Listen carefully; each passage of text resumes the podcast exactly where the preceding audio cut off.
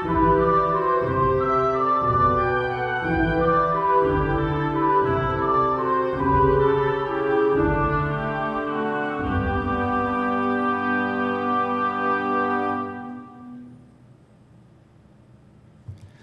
minha amiga, olá, meu amigo, bem-vindos a mais um estudo da obra fundamental, o Evangelho segundo o Espiritismo.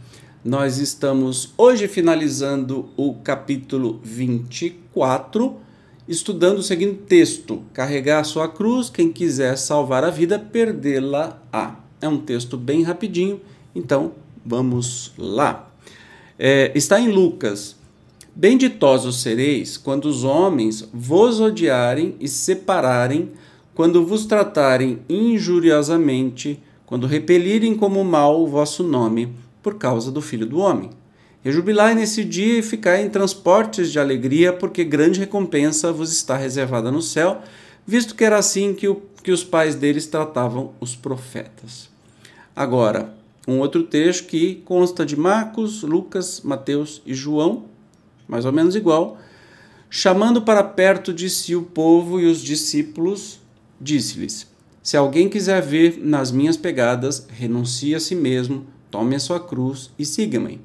Porquanto aquele que se quiser salvar a si mesmo, perder-se-á, e aquele que se perder por amor de mim e do evangelho, se salvará.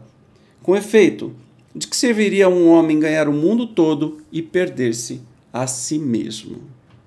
Rejubilai-vos, diz Jesus, quando os homens vos odiarem e perseguirem por minha causa, visto que sereis recompensados no céu. Podem traduzir-se assim essas verdades: considerai-vos ditosos, quando haja homens que, pela sua má vontade para convosco, vos deem ocasião de provar a sinceridade da vossa fé, porquanto o mal que vos façam redundará em proveito vosso. Lamentai-lhes a cegueira, porém, não os maldigais, depois, acrescenta, Tome a sua cruz aquele que me quiser seguir, isto é, suporte corajosamente as tribulações que sua fé lhe acarretar, dado que aquele que quiser salvar a vida e seus bens, renunciando a mim, perderá as vantagens do reino dos céus, enquanto os que tudo houverem perdido neste mundo, mesmo a vida, para que a verdade triunfe, receberão, na vida futura, o prêmio da coragem, da perseverança e da abnegação de que deram prova mas aos que sacrificam os bens celestes aos gozos terrestres, Deus dirá: Já recebestes a vossa recompensa.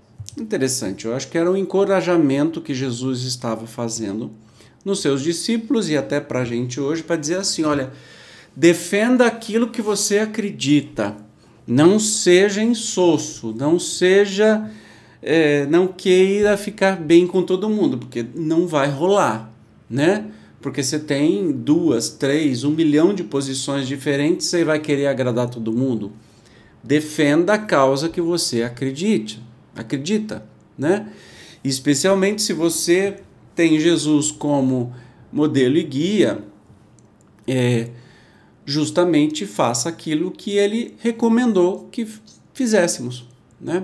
De uma maneira que a gente consiga alcançar a nossa iluminação, a nossa evolução moral, a nossa evolução espiritual de uma maneira mais rápida e menos traumática, né? Mas nos posicionando. Não sejamos como Pedro que negou Jesus na hora H, porque ele estava com medo de morrer naquela hora, né?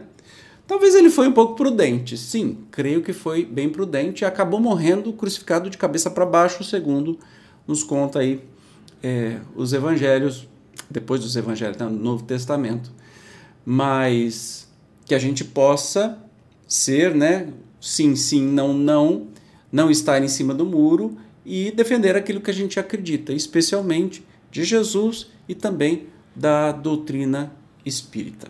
Bacana essa mensagem, né? Para encerrar este capítulo, eu achei bem legal. No próximo episódio, nós vamos começar a estudar o capítulo 25. Eh, Buscai e achareis. Estamos nos encaminhando para o final do estudo do Evangelho segundo o Espiritismo. Como sempre, eu conto com a sua presença, ó, gratidão e até o próximo. Tchau.